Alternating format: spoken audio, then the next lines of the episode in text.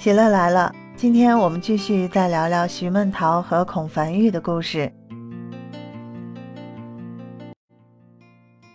在北京时间二月十四日晚结束的北京冬奥会自由式滑雪女子空中技巧决赛中，四朝元老中国名将徐梦桃以完美的一跳拿到一百零八点六一分获得冠军。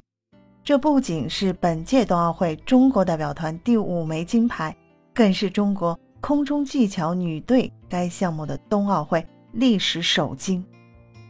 在鞍山市军事体育学校体操训练馆里，体操教练张丽萍拿出一张老照片，照片中她和五个孩子并排而立，其中站在中间的是徐梦桃，站在最左边的是孔凡玉。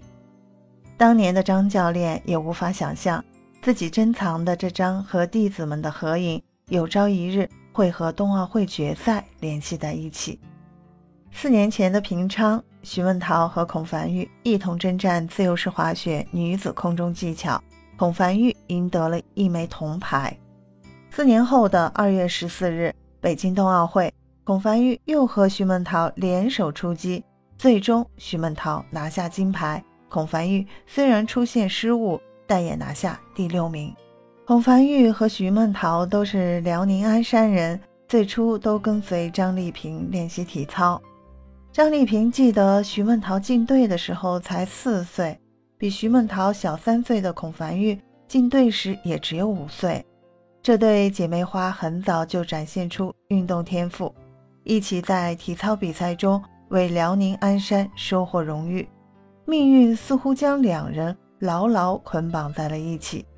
二零零二年，徐梦桃的父亲把她送到了时任沈阳体院教师、国家队总教练陈洪斌的门下，开启了自由式滑雪的运动生涯。也正是那一年，孔凡玉被黑龙江队挑走，练的也是自由式滑雪。时光荏苒，如今徐梦桃已经是中国冬奥代表团的四朝元老，在索契冬奥会还为中国队拿下了一枚宝贵的银牌。年轻一些的孔凡玉比徐梦桃出成绩晚，平昌冬奥会是他的第一届奥运会，但二十四岁的孔凡玉就凭借着自己的大心赢得了铜牌，这是他在国际大赛中的最好成绩。在张丽萍教练眼中，孔凡玉与师姐徐梦桃有相同的特质，他们都属于意志品质非常好的选手，训练时从不偷懒，教练布置的作业。肯定能出色完成。至今他还记得第一次见到孔凡玉的感觉，那时候他才五岁，但打眼一看就是一块搞运动的料，身材特别匀称，悟性好，无论多难的技术动作，小玉都能完成的很好。就像张丽萍教练说的那样，相比于成名已久的徐梦桃，孔凡玉虽然名气稍逊，但也是一个大场面选手。很少有人知道，平昌冬奥会的那枚铜牌，其实孔凡玉在带伤的情况下拿下的。二零一七年，孔凡玉在一次训练中造成左膝关节后交叉韧带断裂，距离冬奥只有一年的时间，他选择了保守治疗。既然已经坚持到这里，还差最后一步，为什么不继续？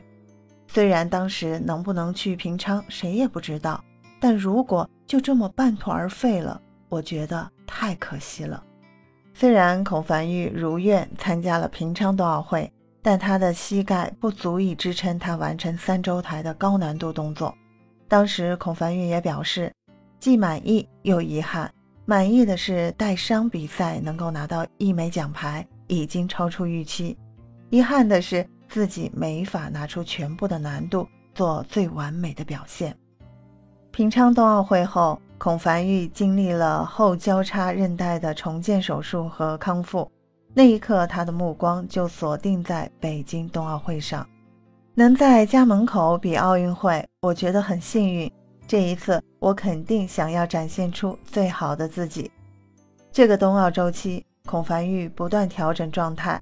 二零二一年十二月二日，自由式滑雪空中技巧世界芬兰卢卡站。他以八十九点五三分获得冠军。